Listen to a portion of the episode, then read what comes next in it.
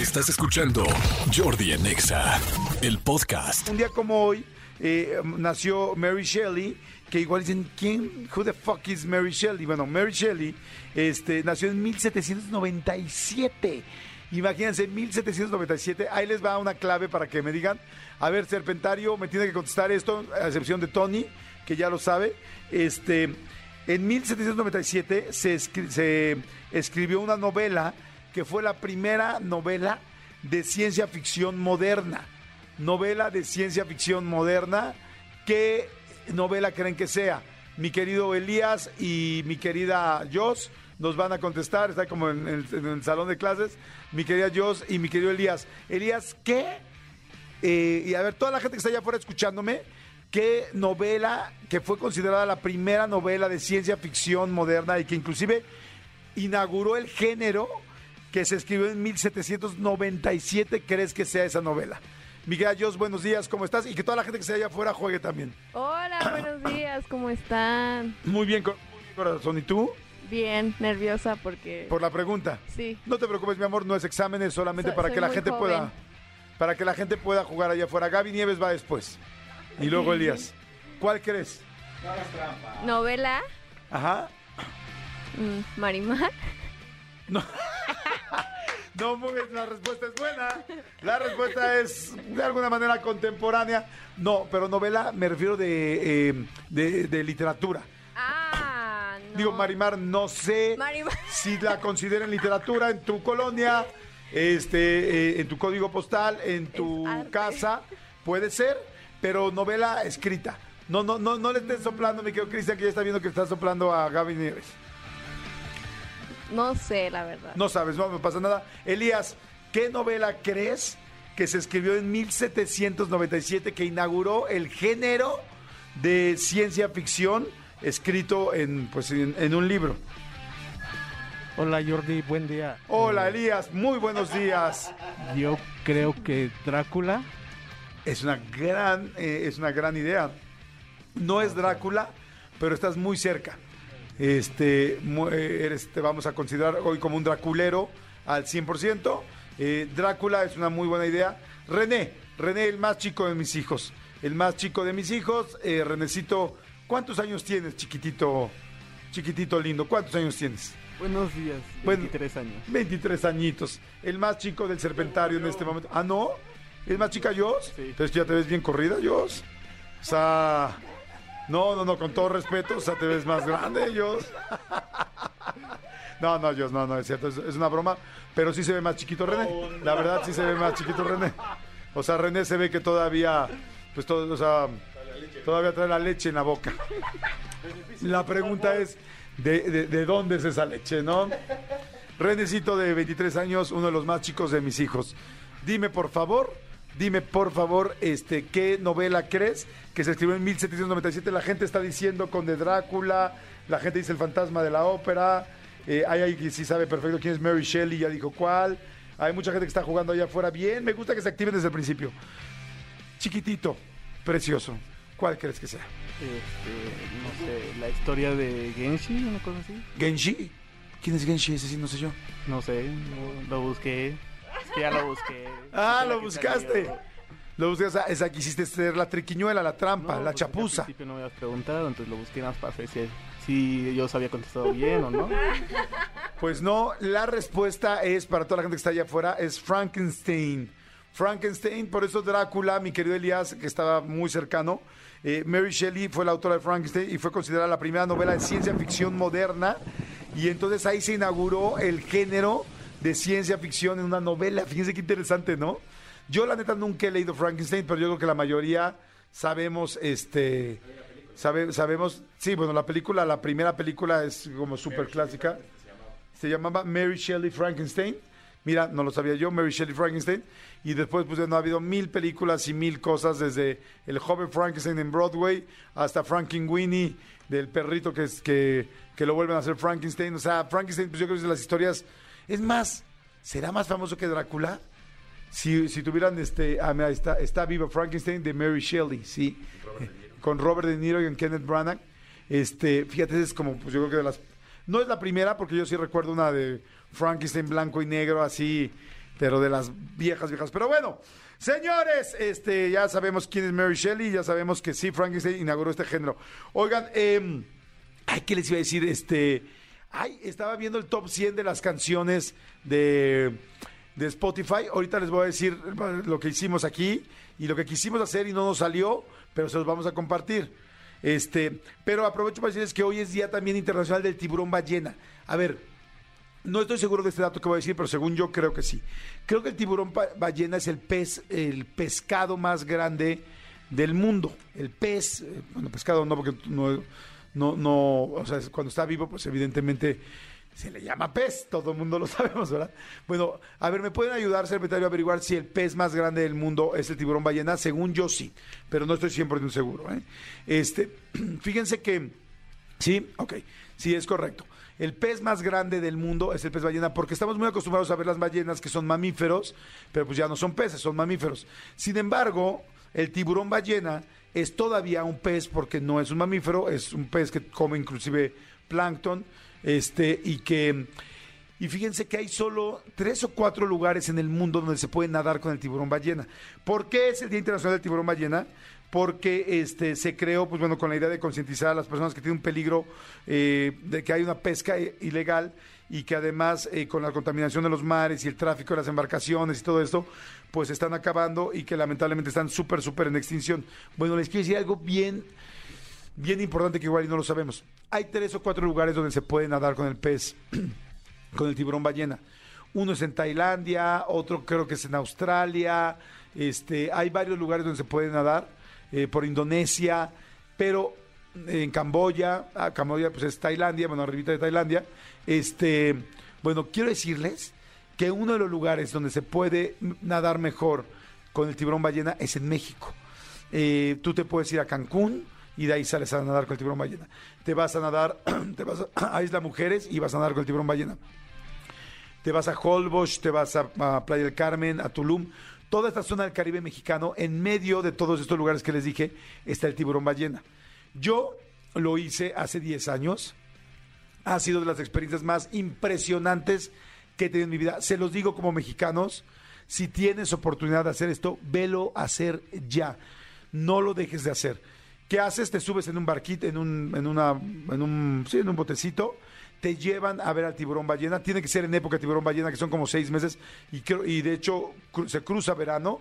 Debe estar terminando ahorita la temporada de tiburón ballena. Este, el tiburón ballena es el animal más impactante que yo he visto en mi vida. Es algo impresionante.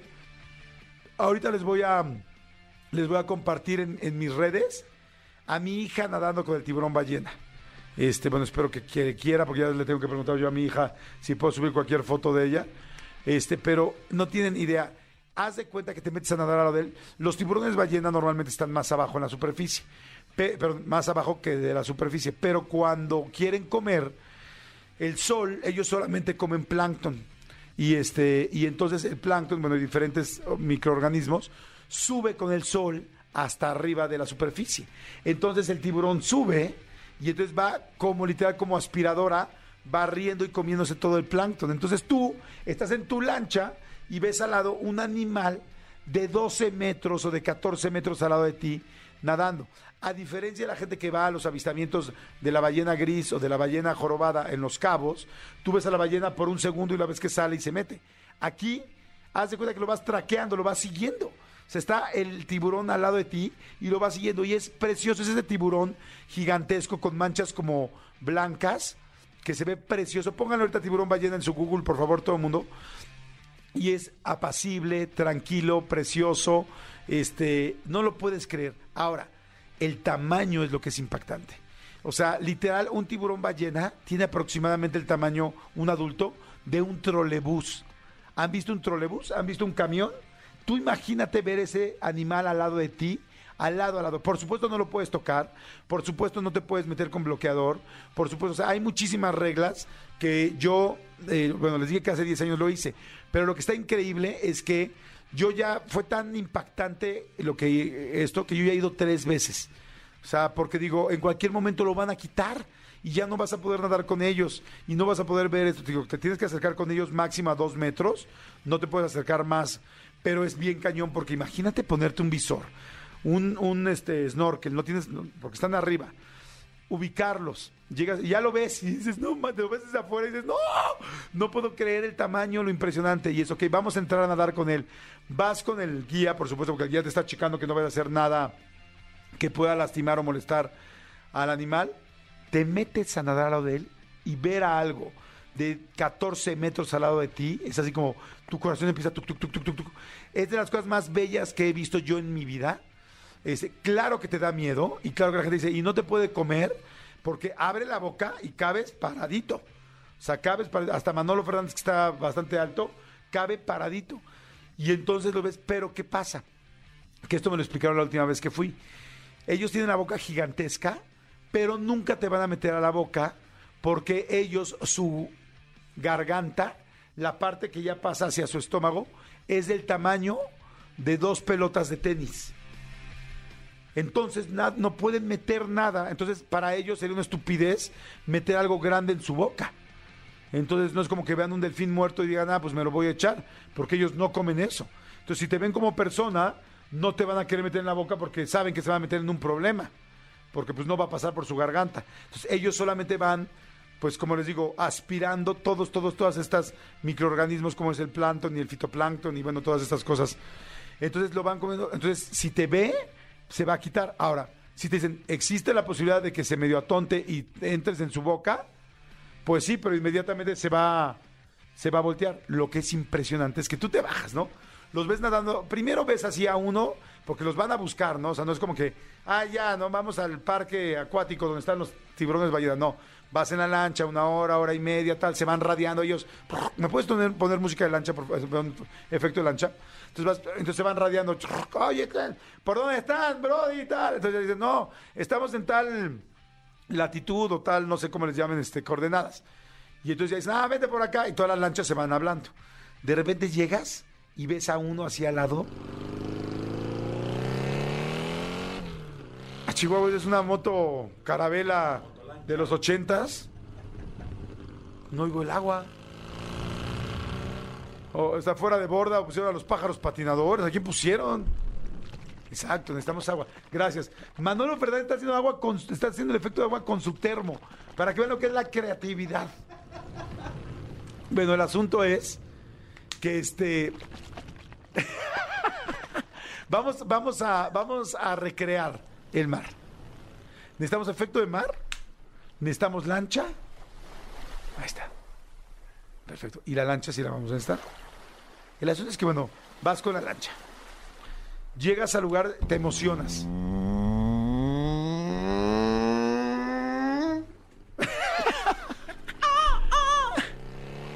Ahí va. ¿Eso es lancha neta? ¿No puede poner efecto lancha? O sea, es que parece este, una moto. O sea, lancha, pónganle motor, fuera de borda, lancha, pongan yate. Bueno, el agua ahí está. Bueno, digamos que ya llegaste con la lancha. Se para la lancha, se oye así. Y de repente, miren, aquí está al lado derecho. Volteas y la ves del lado derecho y dices, no juegues. Está gigante y precioso el tiburón ballena, precioso. Y entonces la lancha lo empieza a seguir y lo vas viendo y te dicen, te vuelven a recordar, recuerden, no los podemos tocar, no nos podemos acercar más de un metro, respeten su tal, no pueden tocar nada del mar, no pueden tocar ningún arrecife, bueno, no hay arrecifes ahí. Y tú, ok, ¿están listos? Y claro que en ese momento, pues eh, no sé cómo sea con las mujeres, pero con los hombres, tus testiculitos se te suben, se te suben a la garganta, pues dices, ay güey, me voy a meter a nadar con este animal de este tamaño, que ya me dijeron que no come, pero ¿y si sí?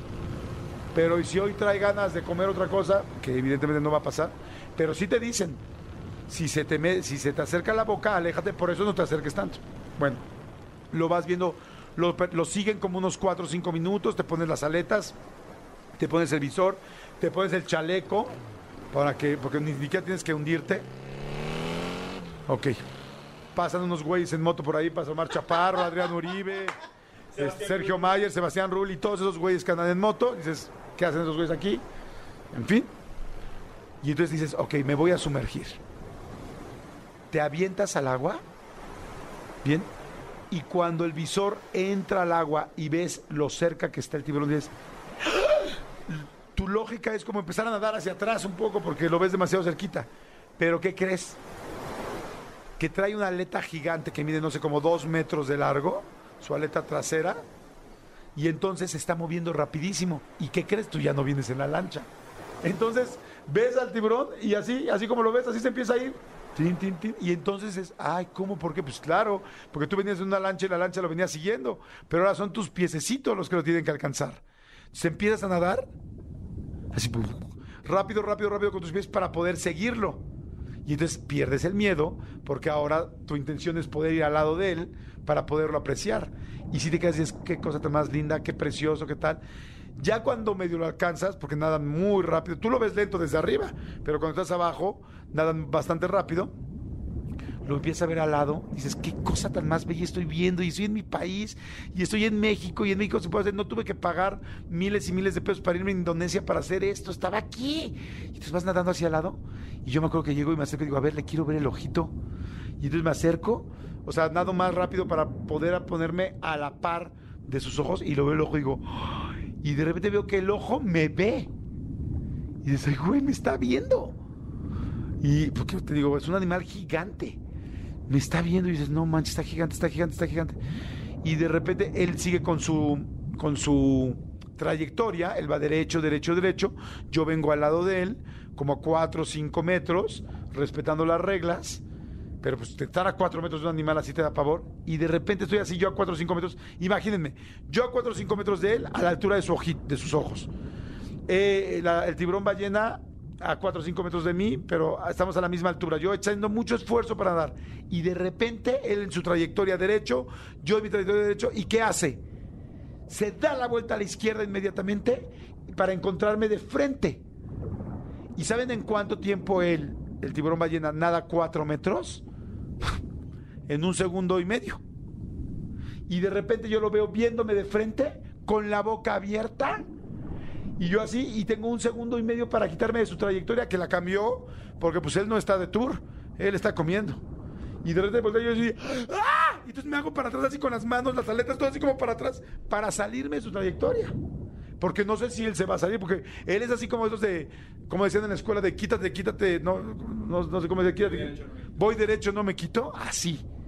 Y claro que sientes que el corazón se te sale y, y pasa con toda la tranquilidad al lado de ti y no te hace absolutamente nada y es algo precioso y es de las cosas más lindas que he hecho en mi vida. Yo, ya llevé a mis hijos, este, mi hijo de seis años entró a nadar siete años, iba conmigo y con el instructor, no necesitas bucear, inclusive algo bien cañón, no necesitas saber nadar, porque como traes un chaleco, como traes un chaleco este, salvavidas, pues estás flotando todo el tiempo. Entonces no necesitas saber ni siquiera nadar. Te, te- sigo, claro, si te sumerges un poquito, pues está más padre. Pero tampoco te dejan meterte, creo, sin chaleco, ¿sí? Ya no me acuerdo. No creo que te dejen meterte sin chaleco, no, lo recuerdo. No, sí, sí te dejan meterte sin chaleco, perdón. Este, porque sí me acuerdo de personas que se metieron un poco más. La primera vez que fui, fui con Adal, y Adal Ramones me acuerdo que se metió mucho más al fondo co- con, uno de ellos. Pero es que no hace falta irte al fondo, ellos están arriba buscando la comida. Si te vas al fondo, los pierdes. Este, bueno, no te vas a ir al fondo, me refiero un poco más profundo solamente. Es de las cosas más bellas que he hecho en mi vida. Sí sé que dentro de poco ya no te van a permitir nadar con ellos. Yo he respetado todas las reglas y la gente que va a respetar todas las reglas. ¿Y cuál es tu sorpresa? Que cuando encontraste uno, de repente te das cuenta que ya no estás en medio de uno. Que sacas así, ah, ya lo vi. Dice, no, ya hay más. Yo pregunto, ¿cuántos más? Dicen, estamos, nada, estamos exactamente en medio de 30 tiburones ballena y hay 30 tiburones ballenas, todos, porque todos llegaron a donde está el plancton y están comiendo. Entonces, ves uno de un lado, otro del otro. Y me pasó que cuando yo ya me subí a la lancha, mi hija Regina estaba nadando, pero como no ves atrás, se le sale así, ay, no manches, casi no alcanzo a uno. Y yo, mi amor, hay uno atrás de ti, atrás de ti. Y le estaba pasando, pero atrás y titito así de ella, a 40 centímetros de ella, abajito de ella. Entonces, mete el visor y le hace, ¡ah! Y le estaba pasando por los pies, porque ellos no, no, no, le- no les das miedo, ni tampoco te van a hacer nada, y por supuesto tú tampoco les vas a hacer nada, ¿no? Entonces es de las mejores experiencias que les puedo transmitir. ¿Y saben cuánto cuesta? No sé, la última vez que fui, que fue hace como un año y medio, que me llevé a mis sobrinos y a mis hijos, creo que costó como todo el tour como 2.500 pesos o 2.200 pesos. O sea, la verdad es de las cosas más eh, accesibles e impresionantes que he hecho en mi vida en todo el mundo. Y, digo, no es que conozca todo el mundo, pero de los lugares a los que he ido, es de las cosas más impresionantes que he hecho. Se los súper recomiendo. Así es que bueno, si algún día tienen la oportunidad de ir a nadar con el tiburón ballena, hagámoslo. Escúchanos en vivo de lunes a viernes a las 10 de la mañana en Exa FM 104.9.